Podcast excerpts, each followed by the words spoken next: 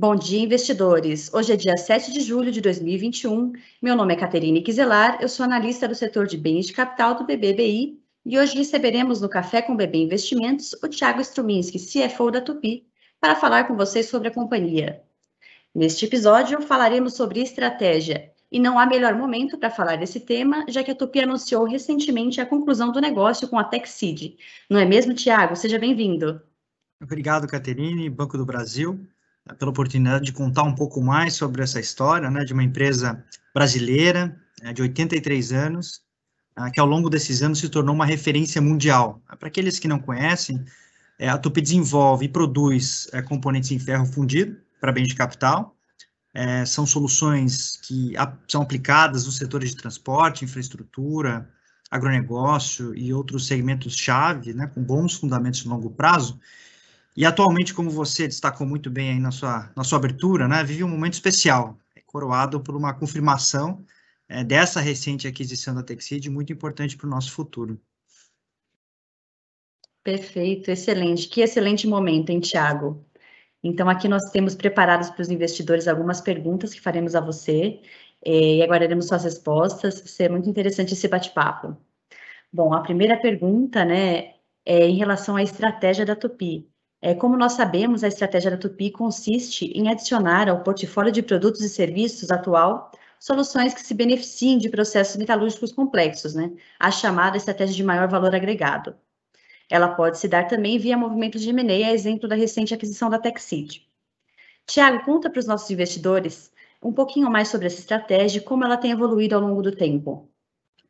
Bom, os próximos cinco anos é, nos trazem algumas oportunidades muito interessantes. Né? A primeira delas, obviamente, é extrair é, o maior potencial possível de sinergias desta combinação com a Texid, que na prática é um pouco mais do mesmo do que nós já fazemos hoje, né? mas em, em uma escala muito maior. Então, hoje existe uma diferença muito grande entre a margem das operações da Tupi se comparado com as operações da Texid. E essa aquisição, ela praticamente oferece ganhos em todas as linhas da DRE. Um segundo movimento que nós temos no horizonte é, dado essa ampla base de fundição que essa combinação vai nos gerar, é, de que forma que a gente pode oferecer mais serviços ao longo da cadeia. Né? Então, de forma prática, nós queremos usinar mais os produtos que nós fundimos e montar mais produtos que nós usinamos. Então, a grande parte desses serviços, ela ainda está sobre a gestão das montadoras. Em um contexto é, em que essas empresas estão reavaliando aonde alocar esses investimentos, os fornecedores é, como a Tupi, que tem disciplina financeira, a credibilidade técnica e governança saem na frente. Então, de uma forma simples, é, nós observamos o movimento estratégico dos próximos anos em duas direções. É para o lado, com aquisições como essa da Texid, e para cima, agregando mais serviço aos nossos clientes com usinagem e montagem. Perfeito, excelente nós vimos essa estratégia ao longo do tempo, né? A gente sabe que no último ano, o setor industrial em que a Tupi se encontra enfrentou grandes desafios em razão dos impactos do Covid. Como foi para a companhia, Tiago, lidar com esses desafios e como a sua estratégia de anéis de defesa se comportou diante desse ambiente tão hostil? Eu acho que um ponto central dessa história é que a pandemia ainda não passou, né? ou seja, é, nós ainda enfrentamos os desafios de operar nessas condições. Né? É, e diferente das outras crises, é, os anéis de defesa eles são apenas uma parte da equação, né? porque a gente teve é, uma preocupação muito mais ampla, é, como por exemplo com a preservação da saúde física e, e psicológica dos nossos funcionários, é, das nossas famílias. Né? Nós, por exemplo, aqui no Brasil aderimos ao movimento de não demita, é, e ao mesmo tempo a Topi ela é uma empresa global, ela exporta muito, né? então ela fornece produtos que são estratégicos em várias partes do mundo. E a pandemia ela teve impactos muito diferentes em cada região. Então a gente teve que adaptar o nosso sistema de produção, é, logística, estoques para essa nova realidade, é, para garantir a continuidade da cadeia. Né? Então os meses de abril e maio do ano passado eles foram os mais intensos dessa crise. A gente chegou a ter uma queda de 70% no volume físico vendido, né, se a gente comparar com 2019. As concessionárias efetivamente fecharam, né, não se podia vender, alguns clientes não podiam nem montar frente a algumas restrições governamentais. E mesmo diante de tudo isso, é, nós terminamos o ano de 2020 com uma alavancagem dívida líquida EBITDA de 1,32, ou seja, a companhia se provou muito resiliente. Né? E, claro, é, obviamente, os anéis de defesa foram parte dessa estratégia, né? mas não foi só o único ponto. A gente tinha que servir, obviamente, é, o nosso é, é, colaborador, nós tínhamos que entregar os produtos para os clientes e produzir nessas condições, ao mesmo tempo é, com as medidas financeiras adequadas e ainda, e, e ainda colaborando com a comunidade. Né? A gente fez muito aqui é, para ajudar no combate é, desse desafio aí que tem sido o Covid. Isso mesmo, nós vimos esses movimentos aí da Tupi é, interagindo com a sociedade tendo como principal preocupação também a saúde dos colaboradores e da sociedade ao retorno dela, né? Muito bom. Você comentou, Tiago, até na sua fala, é como a Tupi é uma empresa global, né? Então, nesse contexto de recuperação econômica global, é, quais os principais direcionadores da Tupi neste momento de recuperação? Como ela acompanha e, e se destaca nesse movimento? Bom, o momento é de reabertura das economias, eh, e isso, obviamente, traz muita oportunidade. Né? Nós acreditamos que deve haver é, um ritmo muito forte de vendas para os próximos três até cinco anos, para praticamente todos os segmentos que nós atuamos. Né? Então, tem é, fundamentos muito sólidos e investimentos relevantes ao redor do mundo para dirigir isso. Quando a gente olha, por exemplo, comerciais pesados, obviamente o agronegócio tem liderado é, essa demanda. Quando a gente olha para comerciais leves, é, o ritmo de construção de novas moradias está num patamar aí praticamente 25% acima desse ritmo aí entre 19 e 17. O e-commerce tem crescido é, em um nível muito acelerado, que consome muito transporte, né? É, as máquinas é, de construção, é, elas têm recebido o estímulo desses diversos programas de infraestrutura. É, então, é, em geral, hoje não há um vértice da companhia que não está aquecido. Acho que a dificuldade que existe hoje é das montadoras em conseguir atender a demanda, né, em conseguir é, amontar é, esses produtos diante aí de potenciais é, restrições da cadeia. Mas a demanda em si está muito forte e com a Texid é, a gente consegue capturar um volume significativo desse crescimento. É, é, porque a gente tem mais capacidade em um momento de retomada é, dessa demanda. Né? Excelente, são drivers muito positivos, aí corroborando com a tese de investimentos da Tupi. É, e como parte dessa estratégia, né, a Tupi anunciou nesse primeiro de julho a conclusão da aquisição da participação da Texid, que envolveu as subsidiárias de componentes de ferro fundido Texid Iron do Brasil e Funfrap, Fundação Portuguesa. O anúncio, inclusive, levou a agência de rate S&P Global a elevar a perspectiva da companhia de estável para positiva, mantendo o global BB e nacional BR AAA, diante dessa nova Tupi. Tiago, comenta um pouquinho também para os nossos investidores como foi a busca por esse ativo estratégico, como foi o desenrolar das negociações envolvendo o escopo com a absorção dessas unidades Brasil e Portugal e os acordos com a Stellantis. Bom, a transação original ela era um pouco mais abrangente, né? ela compreendia ativos no Brasil, no México, Portugal, Polônia e China, também com escritórios na Itália e nos Estados Unidos.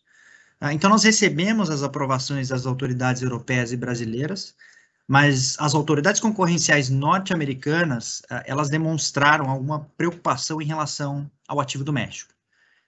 Bom, diante disso, é, já que haveria uma discussão de separar esses ativos, que antes não era possível, ah, nós voltamos a negociar com a Stellantis, é, o que resultou na retirada de ativos que, para nós, são menos alinhados com a nossa estratégia, como, por exemplo, Polônia e China, que estão muito mais voltados ao atendimento de veículos leves. E também os escritórios da Itália e dos Estados Unidos, que não faz muito sentido trazer hoje para o escopo dessa transação.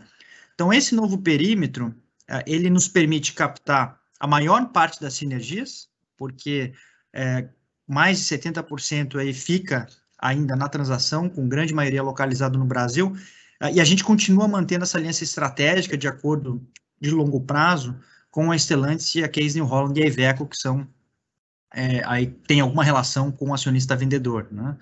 É, essa redução do perímetro, é, já no curto prazo, obviamente que ela resulta numa alavancagem é, muito menor né, do que era antes projetado. Isso foi um gatilho para o S&P, é, que estava, de fato, esperando para sinalizar um potencial upgrade. Né? No começo do ano, é, nós fizemos uma emissão é, de bond internacional de 10 anos é, no exterior, nós alongamos praticamente todo o nosso endividamento para 2031 é, e teve uma procura mais de 11 vezes o tamanho da oferta. Foi uma taxa extremamente competitiva. É, então, nós já estávamos conversando com as agências de rating de uma forma bastante regular Uh, e eles têm reconhecido né, o nosso reiterado perfil de geração de caixa, é principalmente ao longo da crise. Né?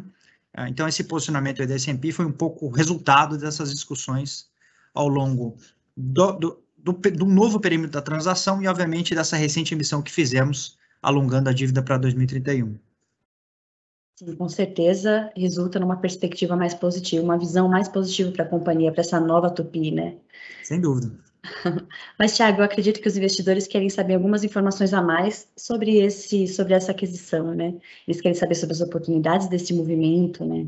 Como ele se comunica com a estratégia da companhia e como podemos ver essa nova Tupi daqui para frente. É, também, se você quiser adicionar no final da sua resposta, é, quando o investidor poderá ver essa companhia capturando as novas sinergias propostas e sensibilizando os resultados atuais da Tupi? Bom, essa é, rediscussão do perímetro, ela hum, acaba é, deixando os ativos que entram até mais alinhados com a nossa estratégia, né, que é focada no crescimento de componentes estruturais é, complexos, no caso aqui blocos e cabeçotes, é, para bens de capital, né, no caso, Polônia e China eram muito focadas em veículos leves no Ocidente. Né? É, as primeiras sinergias, elas tendem a ser capturadas em compras, né, pelo motivo da escala e combinação. É, a de operações, é, ela tende a vir aí a partir do ano 2, é, porque existe é, algum requisito aí é, técnico que precisa ser desenvolvido em conjunto, e as comerciais do ano 3 em diante, porque existe algum desenvolvimento a ser feito, alguns contratos a serem capturados para poder é, fazer uso é, de forma combinada desses ativos. Né? Eu acho que tem praticamente oportunidades em cada uma das linhas da DRE. Nós entendemos que é, em um período de quatro anos, é, a gente pode equalizar as margens desse novo perímetro que a referência no, que, que, nós indicamos ao mercado é de 5,9% de EBITDA com os atuais da Tupi, que é uma média aí de 14%. Né? Sendo que se a gente isolar o ativo no Brasil hoje, da Tupi, ele tem uma margem muito superior a esse perímetro entrante. Então, nós estamos bem animados é, e acreditamos que podemos executar uma, uma transação com retorno muito elevado é, diante do que nós é, conhecemos até agora desses ativos da TechSage. Excelente, acredito que os investidores estejam igualmente animados para a gente ver essas sinergias sendo capturadas. Maravilha, até em nome do BBBI e dos investidores, parabéns pela aquisição, muito sucesso aí para a companhia. Obrigado, nós também estamos muito animados aí, prontos para trabalhar. Agora, um, uma última pergunta aqui, muito interessante, que a gente acredita que seja um diferencial é, importante para a Tupi, é que a Tupi tem anunciado uma série de iniciativas, né, aceleradoras de startups, o projeto de reciclagem de baterias em parceria com a USP e projetos de desenvolvimento de produtos de novos combustíveis, entre outras iniciativas. Como a companhia olha no futuro é, esse aspecto e como a gente pode esperar que a Tupi se posicione nas, nas próximas décadas? Bom, é, obviamente nós falamos muito de TechSeed, que é um movimento importante de curto prazo, né, mas em paralelo, acho que você destacou aqui algumas das principais avenidas que nós já fizemos públicas, né, nós estamos fechando muitas par eh, parcerias para construir é, o que nós entendemos que será o futuro da companhia. Então, nós estamos fazendo isso através de duas divisões. É, a Tupitec, é, que ela tem por objetivo trabalhar com soluções um pouco mais complexas e engenheiradas, né?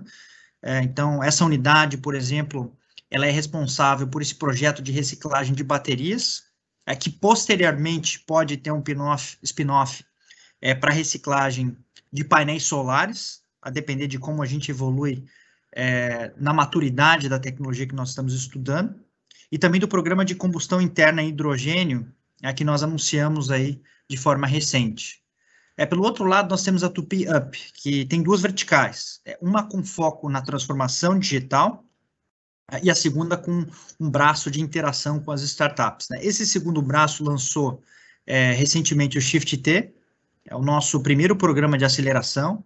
Ele recebeu mais de 100 inscrições, é, com uma qualidade muito superior até o que a gente imaginava. É, e agora a gente está fazendo o um trabalho difícil aqui, que é selecionar é, quatro ou cinco para começar esse processo. Né? Nós vamos ter praticamente aqui 30 mentores que foram treinados para receber essas startups selecionadas e todo o processo vai ser de forma é, interna, né? Porque para nós é muito importante trabalhar não só a tecnologia que entra na companhia, é, mas também é, as pessoas que recebem para que a cultura ande na mesma velocidade, né? É, então, essa seleção, ela está se baseando, em um primeiro momento, obviamente, com a sinergia que existe potencial com a Tupi, é, uma contribuição ESG que elas podem trazer para o nosso negócio, e todas que têm alguma pegada de digital e 4.0, né? Então, essas são as referências do que nós estamos olhando. Excelente. Tem grande conversa com as operações atuais da Tupi, algo muito interessante para trazer uma luz ali também aos negócios, essa nova Tupi. Tem tudo a ver, né, Tiago? Muita oportunidade, muita oportunidade na evolução é, de adoção de biocombustíveis, é, eventualmente é, tecnologias ao redor de energias renováveis, eu acho que nós temos competências muito fortes aqui de metalurgia ou de desenho geométrico de algumas peças que podem contribuir é, com essas rotas tecnológicas que estão crescendo e vão, sem dúvida, ocupar espaços importantes no mercado. Né? Com certeza, vemos a Tupi nesse caminho muito forte. Excelente, Tiago. Eu gostaria de agradecer a sua participação, a sua presença aqui no nosso Café com os Investidores. É, todas as suas considerações faladas até então ajudarão muitos investidores a entender um pouco mais sobre a Tupi, os negócios, a se posicionar no papel também. Então, eu agradeço a sua presença aqui conosco e, por gentileza, fale uma mensagem aqui para os nossos investidores. Bom, primeiro agradecer mais uma vez a oportunidade, né? Acho que a Tupi ela vive um momento é, muito especial. Eu destaco aqui três marcos para isso. É, o primeiro é o fato de que praticamente todos os vértices de atuação da companhia hoje experimentam uma demanda muito forte. Né? E esse ciclo ele tende a durar por um bom tempo. Né? Então, hoje nós temos é, o repique que é desdobrado desses pacotes de estímulo econômico, mas existe toda uma discussão é, do que é chamado de Infrastructure Bill nos Estados Unidos, então o ciclo tende a durar por um bom tempo. Tá? O segundo é que a incorporação da TechSeed, ela vem num bom momento e traz um conjunto de oportunidades muito grande a ser explorado. E, por fim, é, essas nossas investidas em diferentes tecnologias, é, elas têm demonstrado que tem um futuro muito promissor para as capacidades técnicas que nós desenvolvemos ao longo dos anos. É, então, nós aqui estamos, estamos muito animados com o que vem pela frente, e eu gostaria de convidar todos aí a conhecer um pouco mais a Tupi, a Tupi 3, entrar no nosso site de RI, interagir aí com é, os nossos executivos é, para ter acesso né, o que nós entendemos aqui que é um grande potencial da companhia. Excelente, Tiago. Eu gostaria de agradecer a sua participação neste episódio do Café com Bebê Investimentos. Nós temos certeza que suas considerações ajudarão muito os nossos investidores a entender um pouco mais sobre a Tupi e seus negócios e a possivelmente se posicionar no papel. Por gentileza, Tiago, a palavra é sua. Bom, agradeço o convite mais uma vez e, obviamente, aos ouvintes né, que têm eh, interesse em conhecer um pouco mais é, da companhia. Excelente, muito obrigada mais uma vez. Gostaria de lembrar aos nossos investidores que este conteúdo com a Tupi, bem como o conteúdo de outras companhias que fazemos cobertura, estão disponíveis no nosso site investimentos.bb.com.br. Até a próxima, muito obrigada.